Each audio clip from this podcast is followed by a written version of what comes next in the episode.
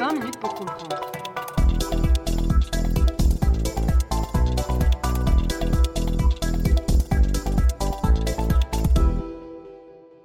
Bonjour à toutes et tous et bienvenue dans ce nouvel épisode de 20 minutes pour comprendre, le podcast qui vous aide à comprendre l'actualité internationale.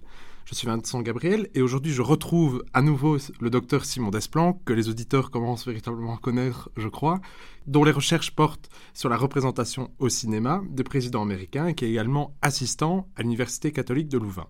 Simon Desplanques, bonjour. Bonjour. Aujourd'hui, nous allons continuer et clôturer notre voyage, notre récit sur la personnalité et la présidence de Richard Nixon. Après avoir étudié ses origines et sa personnalité dans le premier épisode, puis sa conquête du pouvoir dans le second, après avoir évoqué sa politique étrangère une fois dans le bureau ovale dans le troisième épisode, nous allons aujourd'hui évoquer sa politique intérieure et sa chute. En préambule, Simon Desplanques, est-ce correct de dire que le bilan extérieur de ce président a éclipsé celui de sa politique intérieure Effectivement, il n'est pas faux de dire que la politique étrangère de Nixon est ce que les historiens et les politologues retiennent. Alors il y a une bonne raison à ça, c'est qu'en fait Nixon lui-même avait très peu d'intérêt pour les questions dites purement domestiques, mais paradoxalement ce sont ces questions domestiques qui précipiteront déjà sa chute. Hein. Le Watergate est une affaire éminemment domestique, euh, on y reviendra euh, bien assez vite, euh, et le deuxième paradoxe, c'est qu'en fait, c'est peut-être aussi l'occasion de réhabiliter Richard Nixon. C'est d'ailleurs ce qu'une historienne comme Joanna Hoff a fait à la fin des années 80. Elle a posé la question de, la manière suivante. Elle dit, voilà, classiquement, en, sciences politiques, en histoire, on analyse le bilan de Nixon comme étant d'abord le Watergate, puis la politique étrangère, puis la politique intérieure. Et elle affirme, voilà, en fait, pour moi, Nixon, il est important pour sa politique euh, intérieure et il faudrait en fait renverser la pyramide. Il faudrait commencer par ce qu'on occulte, parce que c'est une présidence qui est à la fois fascinante et foisonnante aussi sur ce domaine-là, et en même temps, il faut replacer l'ouvrage de, de, Joan Hoff dans son contexte, on sort de la présidence Reagan, donc fin des années 80, et en interne, les États-Unis ont subi un changement, un chambardement complet, qu'on appelle aujourd'hui la révolution néolibérale, et qui montre qu'en fait, la manière dont le Parti républicain conçoit son rapport à l'économie est en train de changer fondamentalement. Et c'est peut-être pour ça que la vision euh, de Nixon sur la politique intérieure vaut la peine d'être étudiée, parce qu'elle est, je dirais, elle marque la fin d'une ère et annonce déjà le début d'une autre. Et précisément, quelles sont les grandes lignes de sa vision générale de la société? Alors en fait, comme je l'ai dit dans le premier épisode, Nixon n'a jamais remis en question le, le grand édifice rooseveltien.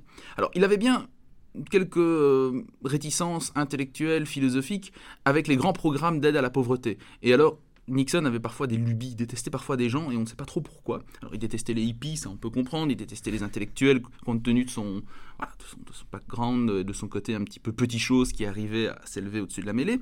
Mais il détestait aussi les travailleurs sociaux, là pour une raison qui m'échappe un peu. Et autre anecdote, il détestait les psys. Et au plus fort du Watergate, il dira je préférerais, je, je suis prêt à tout faire pour que cette affaire s'arrête, sauf voir un psy. Mais donc voilà, parmi les gens qu'il détestait sans vraiment, sans, de fondement, il y avait donc les assistants sociaux. Et il avait mis en place un programme qu'on appelle le FAP, ou le Family Assistance Plan, qui est en fait très intéressant parce que euh, il montre bien, il résume bien pour moi la vision que Nixon avait de l'articulation politique-économie. Alors c'est quoi le Family Assistance Plan? Si vous voulez, le but était de mettre en place une sorte d'impôt négatif, qui fait que pour les familles qui gagnaient un certain montant minimum, ou qui n'arrivaient pas à un certain montant minimum, l'État allait leur donner un supplément d'argent. Je vais prendre des chiffres totalement, euh, totalement aléatoires, mais c'est pour vous donner une idée. Si par exemple vous ne gagnez pas 1000 dollars par mois avec votre travail, vous ne gagnez que 700 dollars, eh bien l'État vous donnait sous forme d'un impôt négatif 300 dollars pour arriver à ce minimum. Donc c'est vraiment l'idée que les Américains doivent travailler, c'était une allocation réservée aux travailleurs, mais ils doivent pouvoir aussi vivre dignement de ce travail.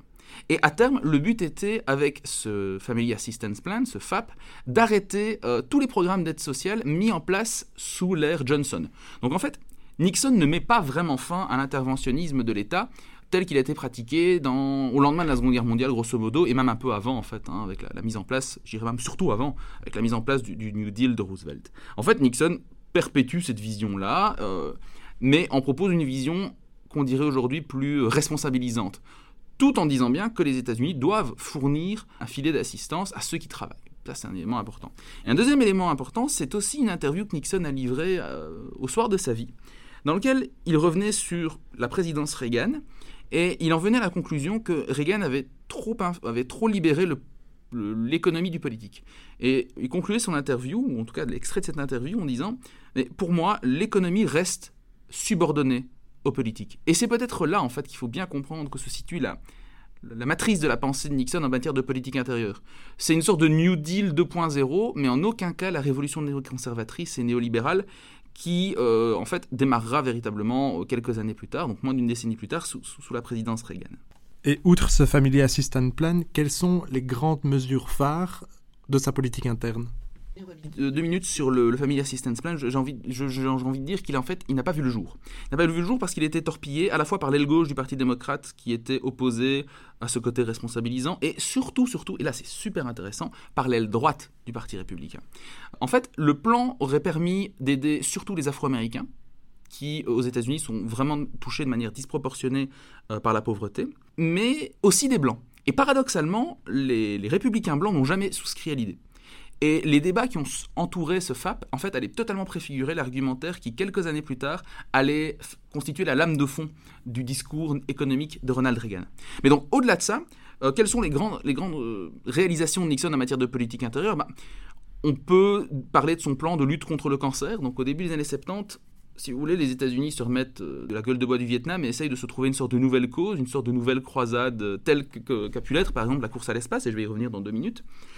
Et émerge l'idée que les États-Unis pourraient dépenser des sommes, euh, à l'époque, assez considérables dans des programmes de recherche contre le cancer. Alors bon, malheureusement, ce programme ne portera pas les fruits qu'on espérait, mais c'est symbolique en fait de cette volonté de Nixon de donner un nouveau souffle, un nouveau projet à la nation, après avoir mis le pied sur la Lune, et bien éradiquer ce fléau du XXe siècle et encore du XXIe siècle qu'est le cancer aurait constitué pour lui quelque chose d'intéressant. On peut parler de la diminution de l'âge euh, de vote, donc le 26e, amendement, le 26e amendement. Pardon. On peut parler également euh, de la, du, Clean Water Act, du Clean Air Act, c'est-à-dire des dispositifs législatifs qui ont pour but de la préservation de l'environnement. Et d'ailleurs, l'EPA, donc l'Agence de protection de l'environnement américaine, voit également le jour sous le giron de Nixon. Nixon fut euh, le premier écolo ou c'est exagéré? Oh, C'est largement exagéré, étant donné que bon, il, ne partageait pas grand-chose du credo de nos, de, nos, écolos à nous et même pas vraiment des écolos de là-bas. Euh, on pourrait partir dans de longues discussions sur la philosophie politique des écolos hippies euh, qui ont renoncé à leurs idéaux et qui, quelque part, ont aussi fait le lit du, du réganisme. Je m'arrêterai ici. Mais en revanche, on peut trouver quelques échos, on pourrait faire des parallèles avec la présidence de Theodore Roosevelt, qui à la fin du, 20, du 19e siècle avait mis notamment en place le système des parcs nationaux. Enfin, euh, pardon, début du 20e siècle, avait mis en place le système de protection de la nature et dire, voilà, il y a des immensités euh, naturelles aux États-Unis, des trésors de, de faune et de flore, il faut les préserver tels qu'ils sont. C'est un peu cette idée-là. C'est un peu cette idée-là, clairement, et euh, l'IPA est assez intrusive, peut parfois euh, clairement contraindre des entreprises à, changer leur fusil d'épaule, voire imposer des, sanctions en cas de non-respect de certaines normes. Alors on vient d'étudier la politique du président Nixon en matière d'environnement, et qu'en est-il en ce qui concerne l'espace?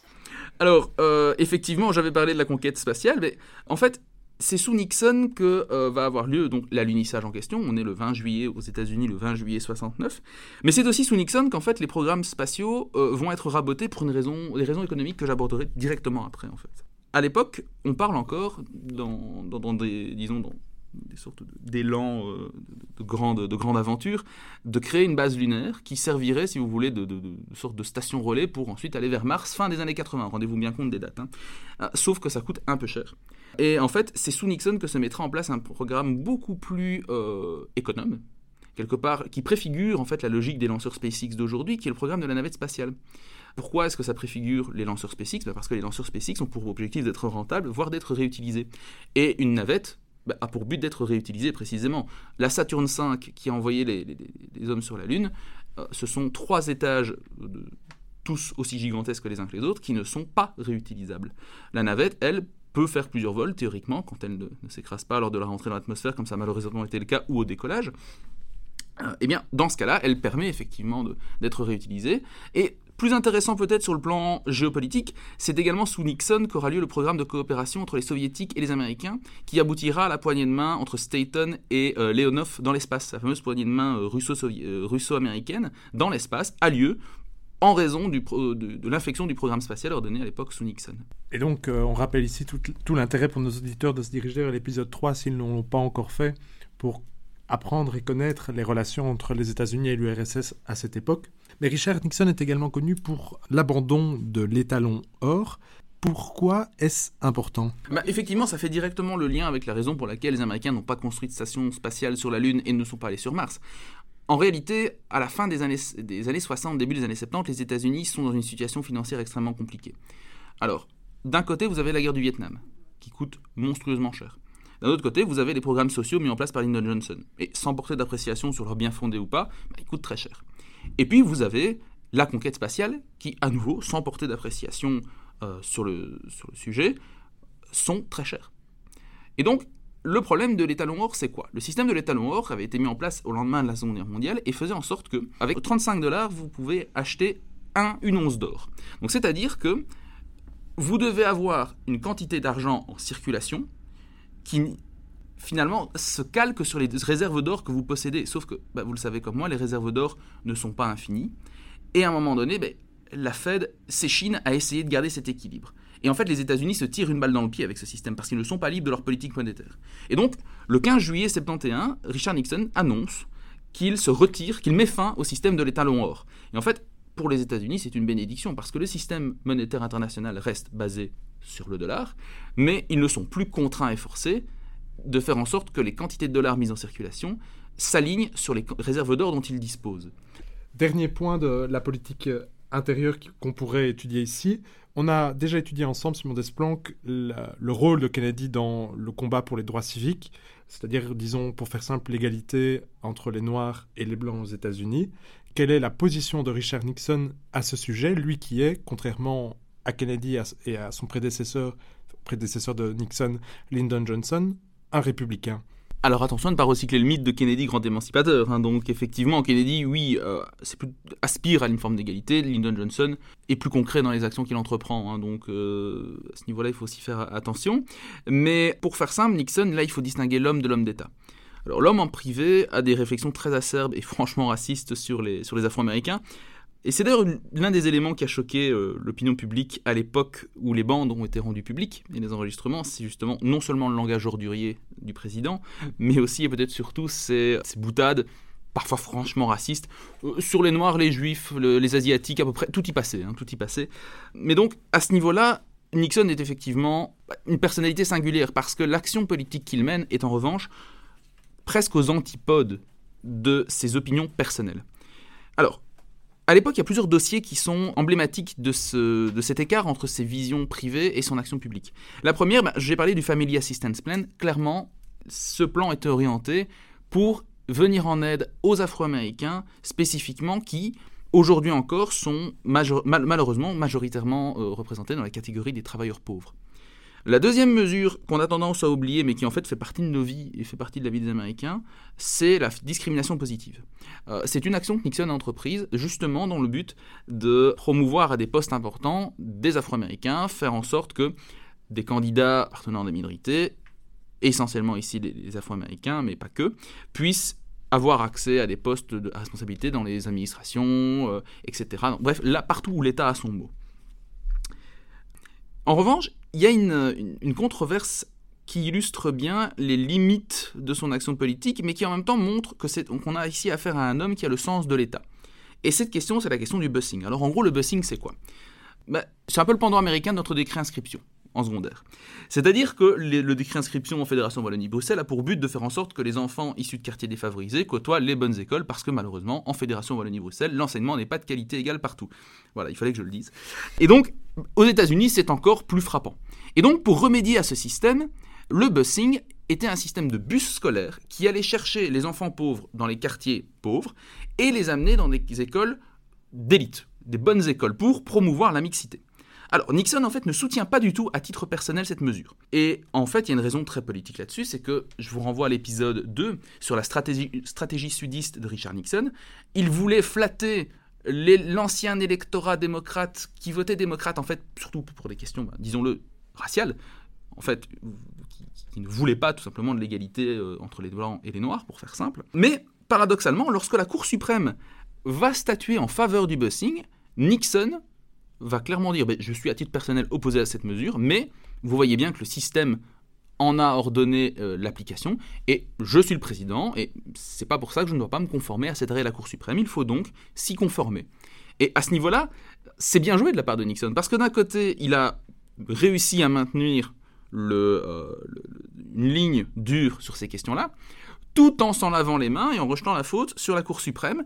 Et malgré tout, bah, cette mesure a fini par voir le jour et euh, finalement peut été peu à peu abandonnée pour d'autres systèmes visant la, la, mixité, mais là n'est pas le sujet. Mais donc, on a ici affaire à un homme extrêmement complexe qui, d'un côté, entre a des opinions franchement racistes en privé. Alors, on pourrait me dire, oui, mais euh, vous citez Nixon en privé, et c'est vrai que Nixon disait des choses qu'il ne pensait pas. Clairement, là, on y reviendra parce que ça a joué un rôle crucial dans le Watergate d'ailleurs. Euh, Nixon, quand il s'énerve, dit n'importe quoi. Et parfois, bah, littéralement, comme tout le monde, pète un câble, pense qu'il est en off. Et en fait, il savait pas que ces bandes qu'il enregistrait pour son usage allaient être diffusées. Euh, mais je pense que cette explication aussi ses limites et il faut pouvoir aussi regarder le personnage dans sa complexité. On est quand même, on parle quand même d'un homme qui est né au début du XXe siècle et qui avait des opinions aussi datées sur le sujet. N'oublions pas par exemple qu'un président, petite digression, mais un président comme Truman qui a été le premier, donc au lendemain de la Seconde Guerre mondiale, à démarrer une dynamique de déségrégation dans l'armée, dans ce cas-là, a quand même eu des accointances et des liaisons qu'on pourrait qualifier de, dangereuses avec le Ku Klux Klan. Mais c'est normal, il venait du Missouri et il a fait amende honorable plus tard. Donc ne jugeons pas non plus trop rétrospectivement non plus. Ses opinions étaient celles d'un conservateur qui a, fait ça, qui a grandi intellectuellement dans les années 40-50. Et pour terminer sur euh, la politique de Richard Nixon à l'égard des droits civils, civiques, est-ce que vous diriez qu'il a agi par idéalisme, pragmatisme ou un mélange des deux? Alors avec Nixon, c'est souvent un mélange des deux, et ici je pense que clairement la nuance s'impose. Les mots que je vais dire maintenant sont ceux que je pense Richard Nixon aurait utilisé s'il avait dû justifier sans filtre son action en la matière. Nixon avait une vision très hiérarchique de, euh, des, des, races. Et pour lui, clairement, les Afro-Américains n'étaient pas en mesure d'arriver au même résultat que les Asiatiques qu'il portait en très haute estime ou que les Blancs. Partant, Nixon sait qu'il doit quand même agir politiquement. Pourquoi? Parce que l'Amérique doit être à la hauteur du rêve qu'elle vend et des valeurs qu'elle promeut. Et là, clairement, Nixon se situe dans le prolongement de l'action d'un Abraham Lincoln, il n'y a pas de doute. Mais pour lui, et je dis bien pour lui, ce ne sont pas mes mots, les Afro-Américains n'y arriveront pas, quoi qu'on fasse pour eux. Il y a des extraits très clairs, en fait, de ces bandes dans lesquels il le dit. Il, il dit, voilà, ces programmes, le Family Assistance Plan, par exemple, c'est pour les Noirs. Mais on n'arrivera pas à régler leurs problèmes. Mais au moins, on met en œuvre et on agit. Parce que comme ça, on ne peut pas nous reprocher de ne rien faire et on ne peut pas reprocher à notre nation de ne pas être à la hauteur de la promesse qu'elle de la promesse qu'elle vend, de la promesse qui est la sienne depuis la déclaration d'indépendance. Ça c'est un premier élément. Et puis sur ce fond d'ambiguïté, pragmatisme, idéalisme, il y a aussi quelque chose de, purement de politique politicienne. Hein. Donc euh, euh, Nixon voyait le sort des Afro-Américains comme étant quelque part une variable d'ajustement de sa stratégie électorale et ça n'a jamais été aussi vrai que sur le dossier du busing par exemple. Alors vous, avez dit politique politicienne, bah, il faut maintenant parler du fait que Richard Nixon est à son premier mandat, et donc comme tous les présidents en premier mandat, il pense en effet à sa réélection. Alors le fait que le 17 juin 1972, donc en pleine campagne électorale, des plombiers soient repérés dans l'immeuble du Watergate passera en fait relativement inaperçu. Dans un premier temps, on va y revenir. En effet, Richard Nixon va mener campagne et obtenir une éclatante victoire en 1972. Que peut-on dire de cette campagne? Alors effectivement, vous l'avez dit, c'est une, c'est une victoire écrasante. Hein. Clairement, son, rival, McGovern, ne remporte que deux États, le Massachusetts et le District of Columbia, donc le district dans lequel se trouve la capitale fédérale, qui a un statut un peu à part d'ailleurs dans le système politique américain, qui n'est pas vraiment un État. Euh, mais c'est paradoxalement aussi une victoire qui pose les bases de sa chute. C'est-à-dire que, vous l'avez rappelé, c'est pour garantir cette réélection qu'auront lieu les agissements qui mèneront au fameux scandale du Watergate. Mais ce qui est important, il faut bien dire que ce scandale, quand il éclate, ne touche pas Nixon. Hein. Clairement, c'est un scandale qui reste à un niveau très micro, et ça s'explique par quelque chose de très simple qu'on a un peu du mal à se figurer aujourd'hui, encore plus en Belgique francophone où on est habitué au scandale politique à répétition. Mais à l'époque, on n'ose pas croire que le président puisse se rendre coupable de ce dont on pourrait potentiellement l'accuser. Et même Woodward et Bernstein, donc les deux journalistes du Washington Post, ne se doutent pas de, du résultat de leur enquête. Et pour comprendre comment ce fait divers se terminera en réalité par la démission du président Richard Nixon, eh bien je vous invite à vous diriger vers la seconde partie de cet épisode dont le lien se trouve dans la description. À tout de suite.